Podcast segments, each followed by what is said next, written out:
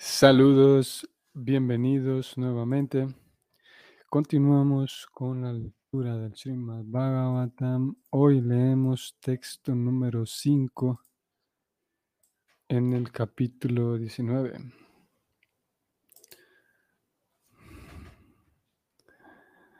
Om Namo Bhagavate Vasudevaya.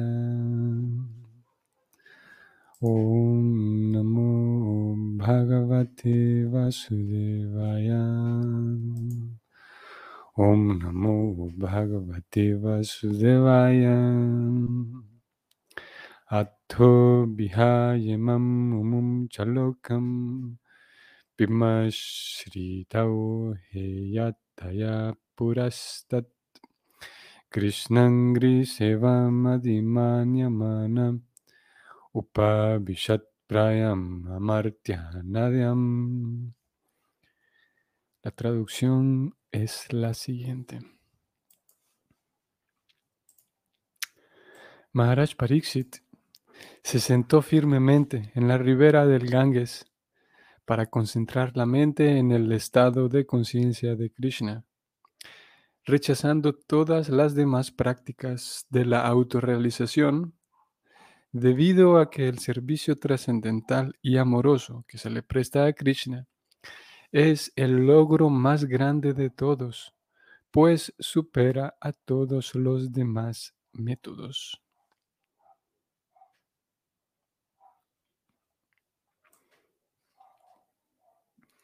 El comentario de Prabhupada es el siguiente. Para un devoto como Maharaj Pariksit,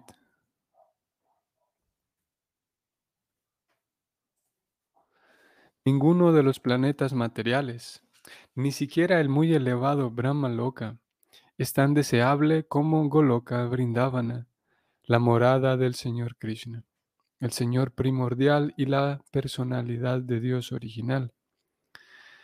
Esta Tierra es uno de los innumerables planetas materiales que hay en el universo y también existen infinidad de universos dentro de los límites del Mahat Tattva el Señor y sus representantes, o sea, los maestros espirituales o acharyas, les dicen a los devotos que ninguno de los planetas de toda la infinidad de universos es idóneo para los fines residenciales de un devoto. Los fines residenciales.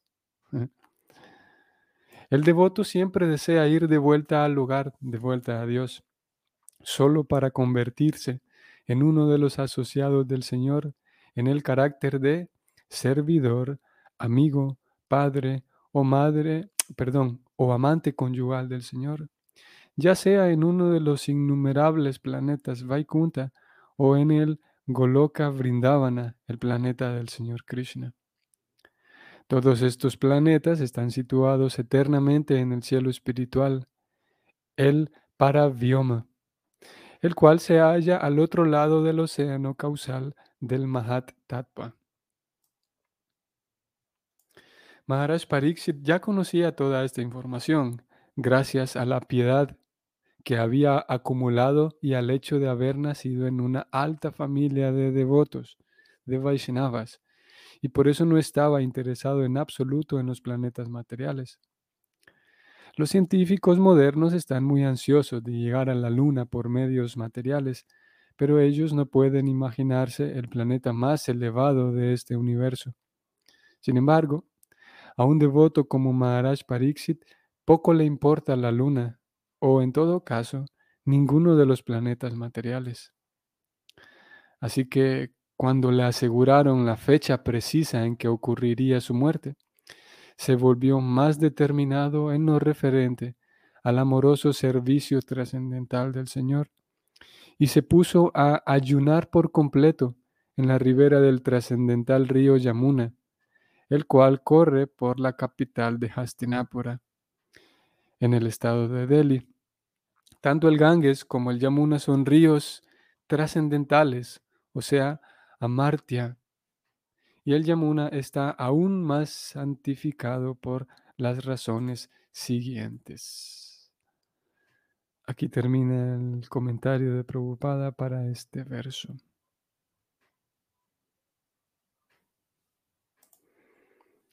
Ok. Entonces, ya lo vemos a Pariksit habiendo recibido la noticia de que va a morir. No, y no solamente la noticia de que va a morir, porque esa noticia ya todos la hemos recibido, sino la noticia de que va a morir en un día específico. Y, y concretamente, a partir de ese día, siete días más, dentro de siete días iba a morir el rey. Entonces, veamos qué curioso que vamos al verso anterior. Y en el verso anterior, el 4, se decía que el rey iba de regreso a su casa, se iba arrepintiendo y ahí eh, él, sabía que debido a la, a falta de respeto que él había mostrado, tenía que recibir una consecuencia. Y él deseó, lo vimos en el texto 3, deseó que si si hay una consecuencia, no, de hecho habrá una consecuencia, pero yo deseo que, que, me ocurra ahora mismo para que no se vean afectados mis familiares cuando llegue al reino. En el texto 4, ese deseo se, se, se, se le concede. Por lo tanto, recibe la noticia de su muerte inminente mientras va de camino a su casa. Y le explican que lo va a morder una serpiente, etcétera, etcétera. Y en el verso 5 es curioso que eh, da un salto muy grande, al menos en, en, en, la cronología de la, cómo se dieron los eventos. En el verso 4 se le da la noticia y en el verso 5 ya lo vemos al rey sentado en la ribera del Ganges, listo para concentrar la mente en Krishna. Eh, por alguna razón, el, el Bhagavatam no considera importante narrarnos cómo fue todo el proceso que él llegó a su casa, le contó a sus familiares, eh, cuánto tiempo sucedió, ocurrió para que él, eh, eh, ¿cómo se llama?, colocara a su hijo como el siguiente rey. De alguna manera esa sería información irrelevante, digamos, porque lo importante de esta historia es cómo el rey enfrentó su, ¿cómo se llama? Su actitud, la actitud con la cual enfrentó su muerte. Así que desde el verso 4 al 5 hay un salto muy grande en esa cronología. Y aquí la escena nos lleva directamente al rey ya sentado en la ribera del Ganges. Y seguramente ustedes lo notaron, como en el verso preocupada traduce el Ganges Dice que Maharaj Pariksit se sentó firmemente en la ribera del Ganges. Cuando vamos al sánscrito, en, en, en, la, en, esta transliteración, vemos que no aparece en sí el nombre del Ganges. Así que vamos a ir a la traducción palabra por palabra y la palabra que hace referencia al Ganges sería esta, Amir, Amartya Nadiam, Vamos a ver cómo lo traduce Prabhupada al final. Prabhupada lo traduce así. Amartya Nadyam, él traduce en la ribera del río trascendental. O sea, la traducción sería esta. En la, en la ribera del río trascendental. Y él coloca aquí entre paréntesis el Ganges o el Yamuna. Así que en sí el verso como tal, el sánscrito, vamos a, a ir aquí al inglés.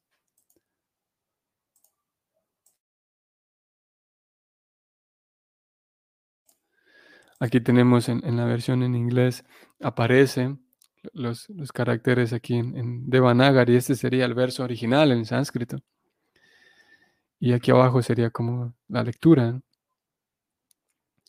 Y, repito, no vemos que aquí figura el, ya que el Ganges es ese nombre de Ganges. Bueno, en español decimos Ganges, aunque sería el Ganges, o, o más bien en, su, idioma, en su pronunciación original sería la Ganga, más bien, la madre Ganga, Ganges. Bueno, entonces no aparece aquí en este, en este sánscrito en sí la referencia directa a que fuera el Ganges, solamente se dice que Maharaj Pariksit entonces recibió la noticia, se sentó firmemente a la orilla del río trascendental. Y ese río trascendental, preocupada entonces decide traducirlo como en, la traducción como el río Ganges. Sin embargo, hacia el final, ustedes lo notaron, Prabhupada está, está describiendo algunos detalles del, del incidente y él dice, Maharaj Pariksit se puso a ayunar por completo en la ribera del trascendental río Yamuna, el cual corre por Delhi. Y bueno, eso podría causar ahí una, una confusión, ya que por un lado el mismo Prabhupada menciona el Yamuna y por otro lado menciona el Ganges. Lo cierto es, bueno, al menos aquí en el comentario, él eh, aparentemente eh, le da más importancia al Yamuna. En todo caso, lo importante aquí es que Maharaj Pariksit eh, decidió ir a, ir a meditar a, la orilla del río. ¿no? Y como vamos a ver más adelante, qué es lo que sucede cuando todos los sabios, todos los rishis y tantas personas importantes, que personas importantes que ya se dedicaban a la meditación, sea, el rey Pariksit lo que hace es eh, toma esa oportunidad después de hacer todo lo que tenía que hacer, coronar a su hijo y etcétera. Y aquí no se menciona tampoco, pero podemos podemos inferirlo partiendo de lo que leímos en capítulos anteriores, especialmente en el capítulo 15. Leímos que los pándavas, ustedes se recuerdan, los pándavas se retiran oportunamente, es el título de ese capítulo. Y allí se describe cómo, especialmente y concretamente, el caso de, de Yudhishthira, el hermano mayor de los pándavas, como Yudhishthira, sabiendo que ya pronto iba a morir, entonces él deja de, ustedes tal vez lo recuerden, él deja de, de, de cuidar, digamos, su apariencia física, deja de peinarse, las ropas de la realeza él ya no las usa, sino que se vestía con, se envolvía con un par de trapos y ya está. De la manera más, a tal punto que, que leímos que los versos mismos lo describen como que se veía como un loco, un, un si pudiéramos localizar ese verso rápido, déjenme ver. En los versos decían que él se veía como un loco retrasado, si no estoy mal, retardado. Vamos a ver. A ver si lo tenemos aquí. Mm.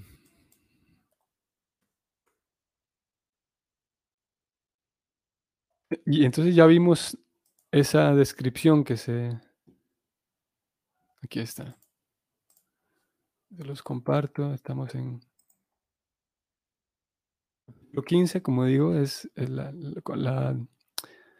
la, despedida de los pándavas. Y se dice esto de Maharaj Yudhishthira. Después de eso, Maharaj Yudhishthira, el, estamos hablando ahora del hermano mayor de los pándavas, se vistió con ropa raída, dejó de comer comidas sólidas, enmudeció voluntariamente y se dejó el cabello suelto. Todo esto en conjunto hacía que se viera como un vagabundo o un loco sin ocupación. Él no dependía de sus hermanos para nada y tal como un sordo, no oía nada. Leímos eso de, de Pariksit, de, perdón, de Yudhishthira. Y entonces podemos inferir también, bueno, y los pándavas también en ese capítulo, ellos siguen el ejemplo de su hermano, de acuerdo como lo dice el mismo texto. Y ahora tenemos aquí, los pándavas hace algunos años atrás que, partieron, ahora volvemos al verso de hoy, tenemos a, a Pariksit, que es el nieto de ellos, y en este caso, diferente de, de Yudhishthira, que dejó de comer ciertos alimentos, Pariksit, en su caso, él dejó de comer todo. Simplemente se sentó allí a meditar. Y podemos, si bien dijimos que el verso no menciona tantos detalles de ese tipo, pero podemos entonces imaginarnos cómo él también, no es que se fue a meditar ahí al río con todos sus atavíos, digamos, con todos sus, sus, atavíos de la realeza, simplemente envuelto en un trapo, igual que lo habían hecho sus abuelos algunos años atrás, y se fue a sentar ahí a la orilla del río. Y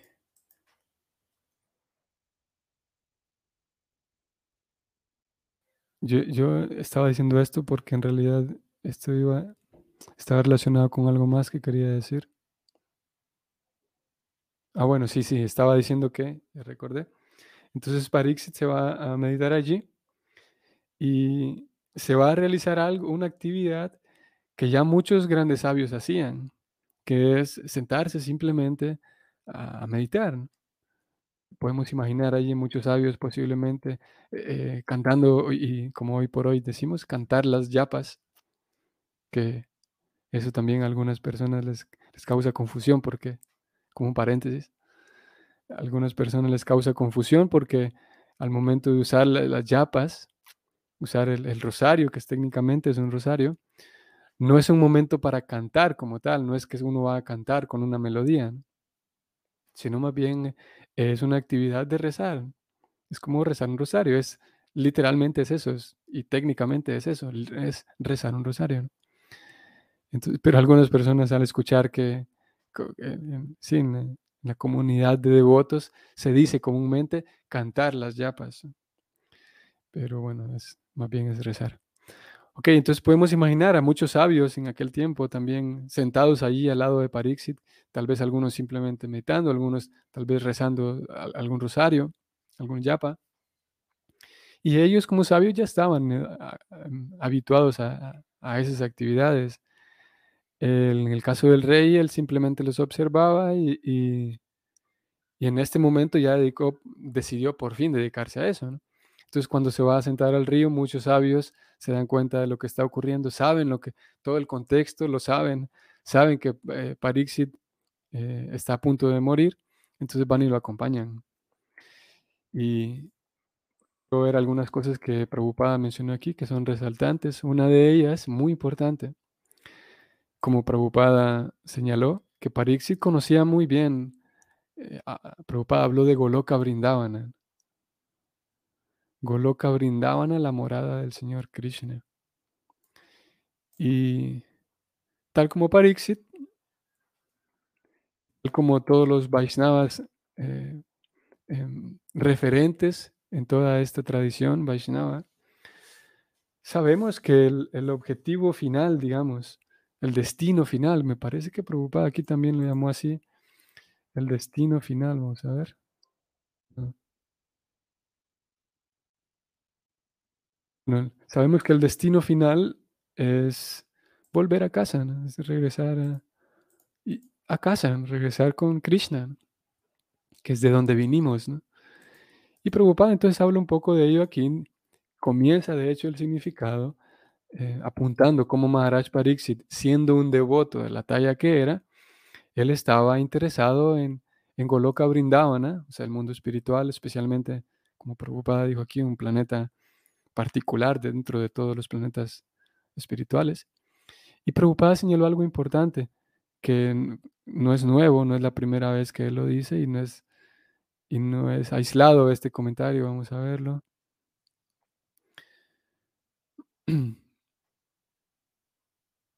Vamos a ver dónde lo dijo Prabhupada. Él decía que Maharaj Pariksit sabía muy bien, estaba bien informado. Voy un poco más arriba.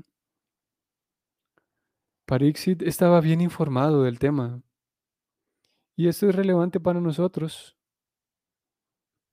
Como ya lo sabemos, Prabhupada en tantas ocasiones habla de la importancia de escuchar, de informarnos, eh, porque en la medida en la que uno, a ver, en la medida en la que uno escucha o, o se entera, digamos, en la, en la medida en la que uno, sí, escucha o se entera de la, de la, de la grandeza de alguien, pues naturalmente uno confía en esa persona.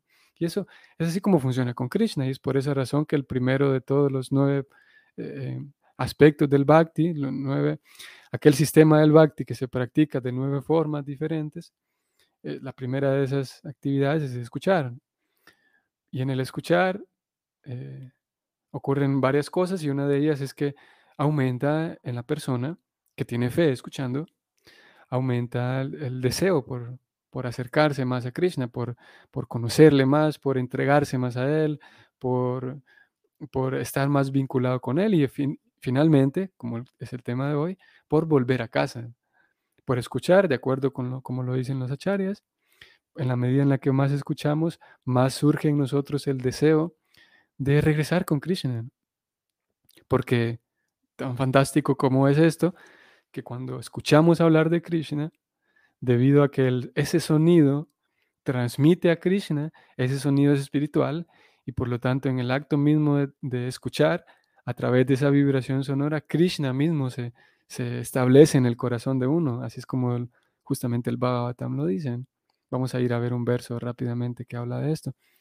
Como por el acto de escuchar uno desarrolla un deseo de ir allá, pero en el acto mismo de escuchar ya uno está trasladándose allá, porque en realidad Krishna está trasladándose desde allá para aquí, a donde nosotros estamos, a través de esa vibración sonora. Vamos al verso.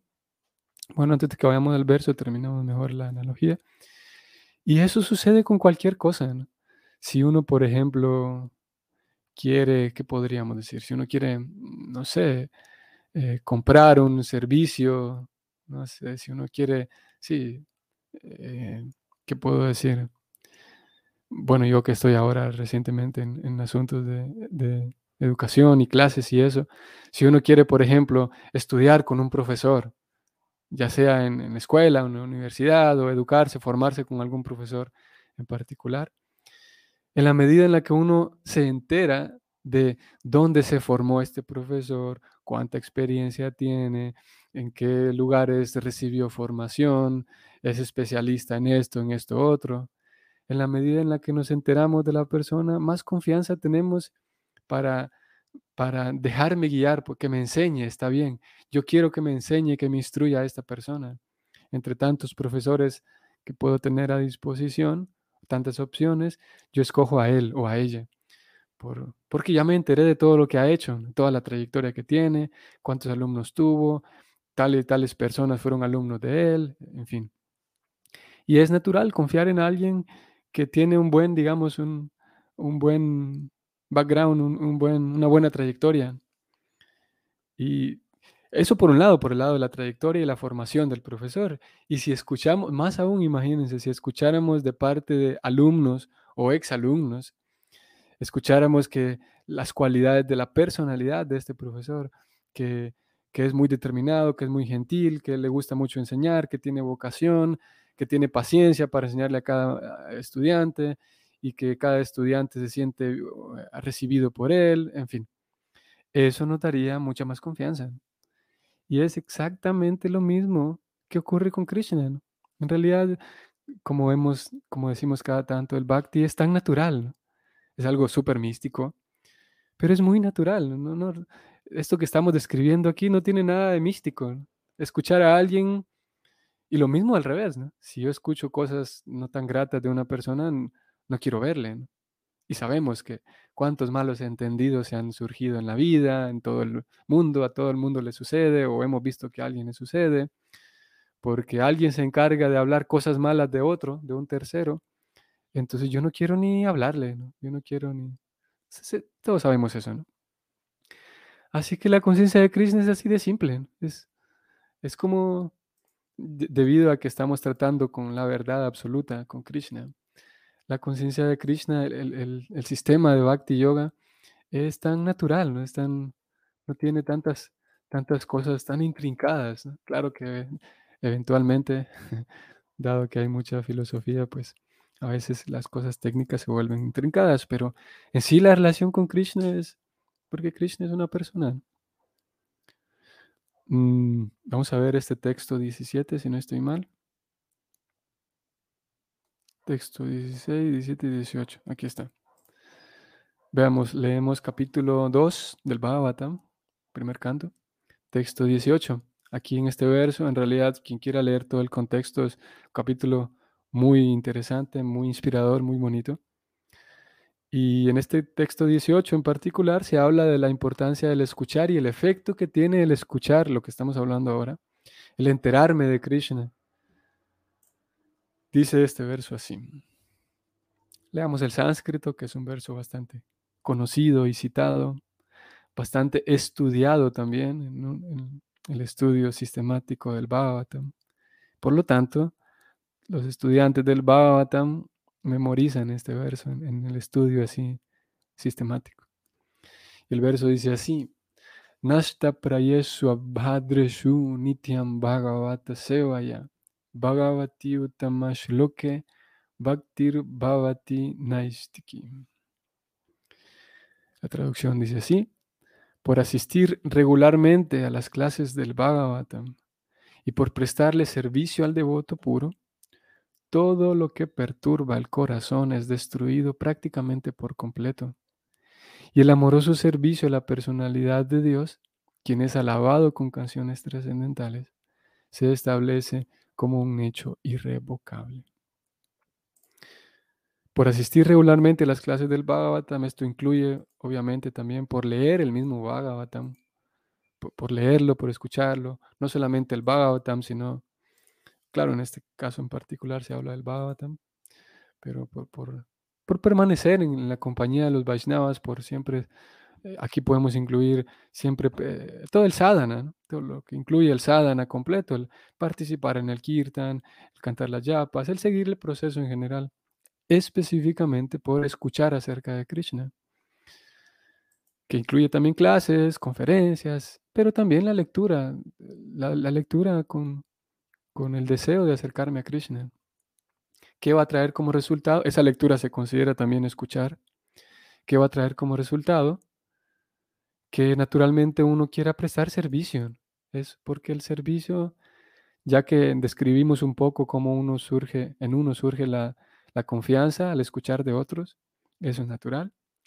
También es natural el servir a otros, es tan natural. Eso ya es algo tan discutido, ya, ya, ya lo sabemos. Es algo tan natural el prestar servicio a otros. Por lo tanto, si nos mantenemos escuchando, naturalmente vamos a, a tener esa Posiblemente ya tengamos esa tendencia natural a servir a otros. Y al escuchar de, Krishna vamos a tener más entusiasmo por servir específicamente a los devotos puros o a los devotos. ¿Y qué pasa entonces al escuchar y al servir a los devotos? Que todo lo que perturba el corazón es prácticamente destruido por completo.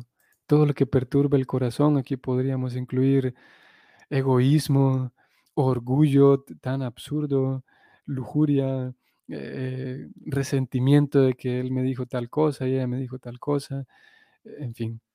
Aquí tampoco vamos a hacer una lista muy grande, pero todo lo que perturba el corazón significa todo lo que nos impide eh, amar a Krishna y, entregarme a Krishna con el corazón, entregar mi vida a Dios, porque todavía el corazón no me deja. eso que perturba el corazón, aquí podemos incluir también mis formas de ver la vida que son nocivas, mis propios paradigmas que me, dañan, que dañan a otros. Y una vez limpio el corazón, ¿qué sucede? Que el, amoroso servicio a Krishna queda atornillado ahí en el corazón, establecido, ya no hay forma de removerlo, queda allí firme. Y eso significa que por fin puedo entregar mi vida a Dios pero para todo eso, entonces, para poder entregar mi vida a Dios, se requiere, como dijimos, el escuchar acerca de Dios y eso va a incluir como Krishna, todas esas historias, que es lo que hacemos a la hora de escuchar el Bhagavatam. Escuchar cómo Dios es tan genial que no deja, por ejemplo, tirado, botados y abandonados a sus devotos, por ejemplo. Y escucharemos otras cualidades. Y todo esto lo decíamos porque Maharaj Pariksit sabía muy bien siendo un devoto como era, sabía muy bien qué es Goloka Brindavana. Si el objetivo máximo es regresar a casa, pues necesitaremos escuchar y mucho acerca de qué es lo que pasa allá en el mundo espiritual, a qué vamos a ir, si no, cómo vamos a tener el, el anhelo, digamos, el deseo por volver al mundo espiritual, si no escuchamos, si no sabemos qué es lo que ocurre ahí. Una vez que escuchemos qué es lo que ocurre en el mundo espiritual, específicamente en Goloka Brindavana, siguiendo la línea, nuestra línea que, a la cual representa Prabhupada. Naturalmente habrá un deseo de volver a casa, saber qué es lo que ocurre con Krishna todas las mañanas cuando se despierta, saber qué es lo que ocurre con Krishna cuando su mamá todos los días en la mañana lo prepara, lo baña, lo viste, y lo perfuma, y que sus amigos lo están esperando para salir a pastar con los terneros y las vacas, en fin, que, hoy no vamos a hablar más de, eso que ocurre en Brindavana, pero lo hemos hablado algunas veces aquí en estas sesiones. Pero en la medida en la que escuchemos eso, como Krishna tiene una relación completamente dulce y particular con cada persona que vive allí. No seremos uno más del montón, no seremos, sino al contrario. Krishna, especialmente en Goloka Vrindavana, le da atención a cada uno de los seres vivientes que existen allí, que viven con él allí. Sus amigos, sus padres, sus tíos, sus tías, las vacas, los terneros, las aves, los patos, todo lo que existe, todos los, la, variedad de animales, la variedad de, de, colores, la, la variedad de, relaciones que existen, especialmente en Goloka Brindavan. Y eso hará naturalmente que sintamos más atracción, más curiosidad por Krishna, por Brindavana, y eh, eh, simultáneamente menos atracción por, por, aquello, por aquella distorsionada visión de la vida, que es la visión material. Esa visión distorsionada significa, como digo, el deseo de vengarme de ella porque me hizo esto, en fin. Y naturalmente, es así como el, el, mismo Bhakti nos protege, nos regala información del mundo espiritual. Y esa información, en la medida en la que escuchamos con, corazón, con el corazón y que practicamos el, servir a otros, practicamos la limpieza de nuestro ser, no solamente eh, vivimos una religión más, somos un religioso más, sino que en la medida en la que intentamos ser una persona cuerda, útil, eh, sensata, madura, gentil, en la medida en la que servimos, como dice el proceso, servimos a los Vaishnavas, servimos al maestro espiritual, esa misma escucha del mundo espiritual nos va llevando, sin que lo sintamos, podemos decirlo así. Naturalmente nos, a pesar de que sigamos viviendo aquí, en la medida en la que seguimos escuchando, esa escucha paulatina, paso a paso, decíamos ayer, nos va acercando más a Goloka Brindavana para eventualmente poder regresar a casa y, ya las lecturas del Bhagavatam las hagamos no a través de Facebook y YouTube, sino que estemos directamente con Krishna. Y lo demás es eh, ya nuestra verdadera vida, regresar a casa. Ok, estimados Vaishnavas, amigos, vamos a detenernos aquí. Nos detenemos aquí con este Pariksit Maharaj que había escuchado muy bien de Krishna, por lo tanto, sabía muy bien a dónde iba. No estaba con miedo de que será que Krishna existe o qué. No, él sabía muy bien a dónde iba, porque había visto a otros devotos también, tenía la compañía de otros devotos, que todo eso nosotros intentamos tenerlo. Intentamos reforzar esa fe de que esto no es, no es un invento, no es una religión que alguien se inventó por ahí, sino es algo real. Estamos hablando de la vida real de, de Krishna, de la suprema personalidad de Dios y su morada, Goloka Brindavana. Ok, entonces que tengan un bonito día y si el Señor lo permite, nos vemos en Brindavan. Bueno, nos veremos en Brindavan, sí. Pero mañana nos vemos otra vez aquí por, por este medio. Hare Krishna.